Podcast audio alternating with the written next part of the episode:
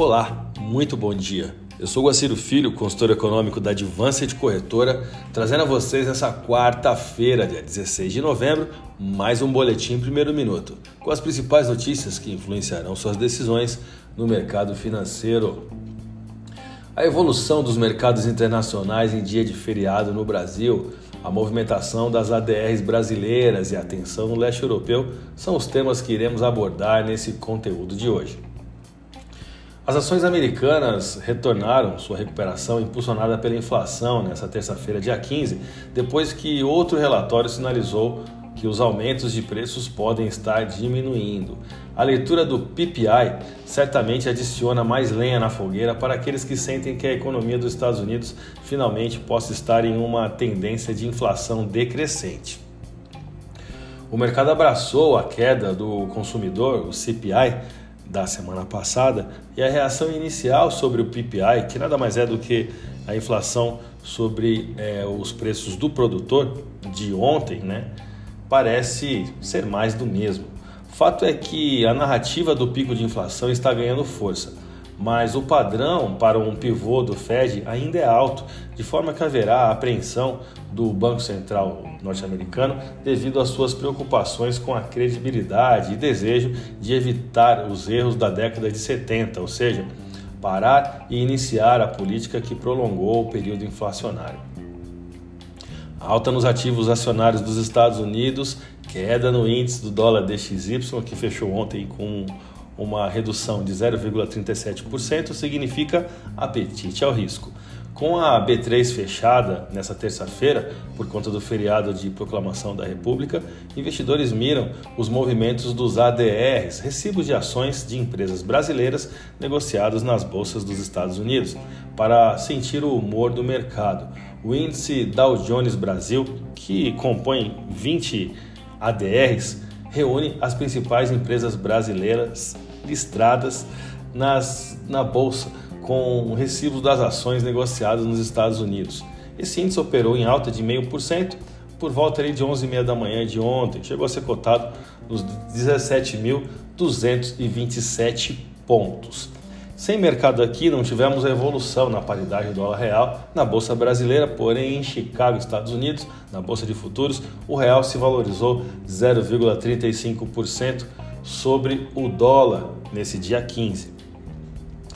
A melhora qualitativa que os dados inflacionários apresentam são prematuros para qualquer tipo de comemoração, segundo o presidente do Banco Central do Brasil, Roberto Campos Neto, disse nesta terça-feira que o país precisa persistir no combate à inflação. O presidente do Banco Central afirmou ainda que o país precisa mostrar a quem investe no Brasil que o país tem disciplina fiscal e que o controle das contas públicas também é importante para a inclusão social. O ex-presidente do Banco Central, Pércio Árida, membro da equipe de transição do governo eleito de Luiz Inácio Lula da Silva, defendeu a necessidade de o Brasil avançar no âmbito fiscal e no social. Segundo ele, ambos caminham juntos e não separados nem opostos. A imprensa local credenciou o seu comentário e mais agradável e menos ácido do que o de Lula como um fator importante para o alívio dos mercados aos ativos brasileiros na última segunda-feira. Voltando a comentar sobre o mercado internacional, no leste europeu as atenções do mundo se voltam para a guerra da Ucrânia, onde uma barragem de mísseis russos atingiu a rede elétrica ucraniana, fazendo com que a guerra se espalhe para os países vizinhos nessa terça-feira. Ou seja, os mísseis atingiram também ali a Polônia, que é membro da OTAN, né? diga-se de passagem, e acabou também cortando é, grande parte da eletricidade ali no distrito da Moldávia. A mídia polonesa informou que duas pessoas morreram na tarde de terça-feira depois que um projétil atingiu a área onde os grãos estavam secando em um vilarejo polonês perto da fronteira com a Ucrânia. Vamos aos gráficos, eu vou começar pelo dólar.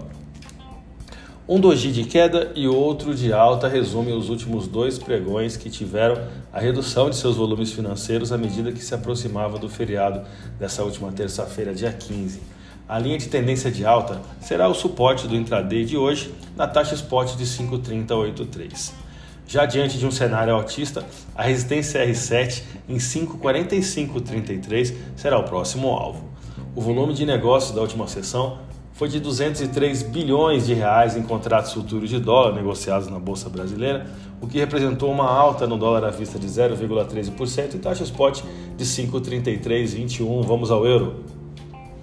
Após a entrada no canal de alta, semanal, a paridade euro-real encontra dificuldades para romper a resistência R1 na taxa spot de 55601.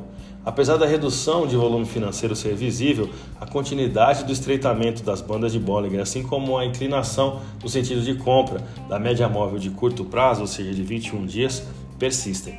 A moeda da zona do euro fechou a última sessão com queda de 0,53% e taxa spot de 5,5074. A minha dica você já sabe. Siga nossos boletins para ficar sempre conectado. As principais notícias.